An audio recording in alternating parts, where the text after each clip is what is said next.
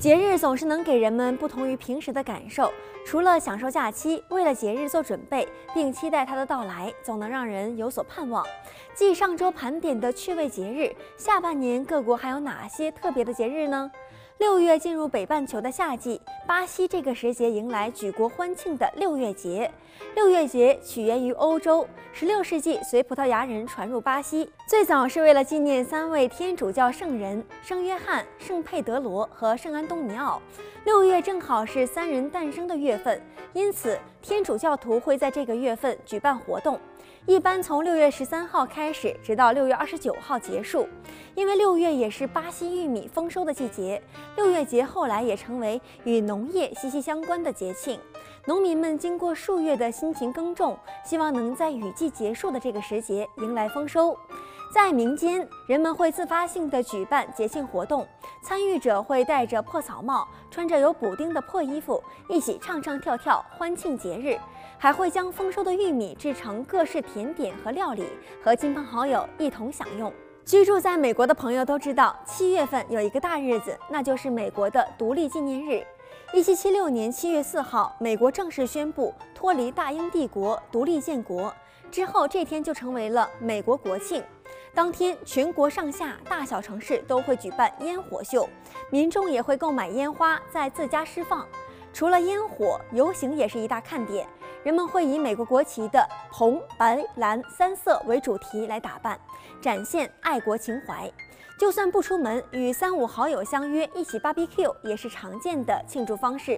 同时，独立日前后是打折的旺季，百货公司寄出的优惠折扣不输给年底的黑色星期五，因此被美国人视为购物的好时机。此外，白俄罗斯和阿尔及利亚的独立纪念日以及比利时国庆都在七月份，可谓是各国人民都忙于庆祝的月份。远在地球另一端的韩国，国庆虽然不是在七月，但他们也有一个非常重要的庆典，那就是保宁国际泥浆节。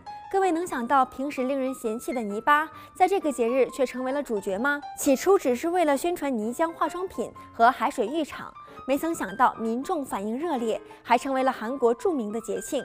参与活动的人们会将全身涂满泥巴，并在泥浆中打滚，毫无掩饰地释放自我，即使灰头土脸却欢乐无比。一样会把人弄得脏兮兮的，还有西班牙的番茄节。关于节日的起源，众说纷纭，只知道创办前几年其实是不合法的，直到一九五九年才被政府允许举办。现在每年八月的最后一个星期三都会在布尼奥尔镇举办，当天人们可以尽情地对彼此砸番茄，扔出前通常会先捏烂，所以打到人时并不会觉得痛。番茄大战开始不一会儿，整个街道就变成了番茄河。不过别担心，结束后会有专业的清洁队和志愿者负责清洗，不需要多久，街道就会恢复如初。据说每年的番茄节会用掉一百二十公吨以上的番茄，用量惊人。喜欢吃番茄的你，是不是也想试一试呢？拿食物做文章的不只是西班牙，盛产啤酒的德国也有一个全球知名的慕尼黑啤酒节。虽被称为十月节，但是在每年的九月中到十月初举行。最早开始于一八一零年，为了庆祝路德维希王子的婚礼而举办。因为正值大麦和啤酒花丰收，政府与人民一同欢庆，开心的喝酒、唱歌、跳舞，流传至今，演变为嘉年华形式的节日。啤酒节的第一个周日，来自全国各州的人会穿上当地的民族服饰，参加游行，一起走到啤酒节场地。每年慕尼黑啤酒节都会吸引上百万名游客参与。根据统计，每次啤酒节都会吃掉二十万条香肠、六十万只烤鸡，还有六百万公升的啤酒。举办的同时，也在创纪录。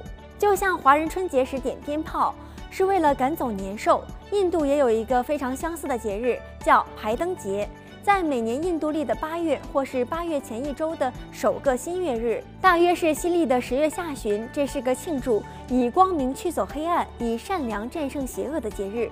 部分佛教信徒也会庆祝这个节日。排灯节期间，男男女女都会来到印度教庙宇点灯祈福。这个节日被视为财富女神希拉什米的节日。家家户户都会打扫干净，点上油灯，期待女神的降临。多数家庭还会穿上新衣，打扮一番，拜访亲人或好友，并互赠礼物、糖果、甜点，以表示祝福。从庆典第一天开始，民众会在地面作画，点上酥油灯。部分地区还会有烟火表演，将黑夜照亮成白天。排灯节不仅是在印度举办，斯里兰卡、新加坡、马来西亚和英国等地，因为也有为数不少的印度教徒，所以也会举办类似的活动。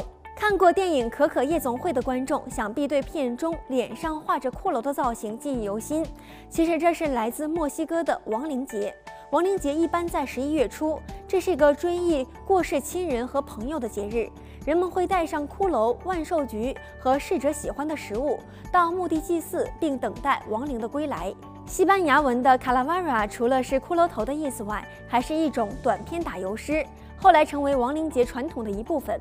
二十世纪初，知名政治插画家波萨达画了一幅骷髅版画，用来嘲讽当时模仿欧洲上流社会的墨西哥人。据说他还留下一句名言：“我等皆骷髅。”褪去外表的包装，我们都没有什么不同。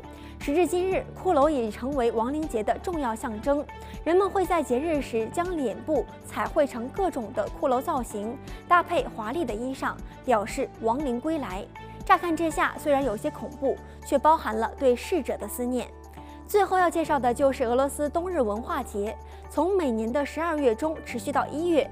节日期间，在莫斯科的革命广场上会有传统歌舞表演，红场也会有冰雕展示，每年都会有不同的主题。人们还可以在场上玩雪橇、秋千或是三驾马车，这些都是重现旧时代俄罗斯的活动。想要感受冬日氛围，欣赏美丽雪景，不妨规划一下来场俄罗斯之旅。不管是哪个国家的节庆，对于当地人来说都具有非凡的意义，也让外国人因为这些节日了解当地的文化。节日就像是平淡无奇的生活中带给人们期待和喜悦的调味剂。在我们提到的这些节日中，你有哪个最想参与呢？欢迎留言与我们分享哦。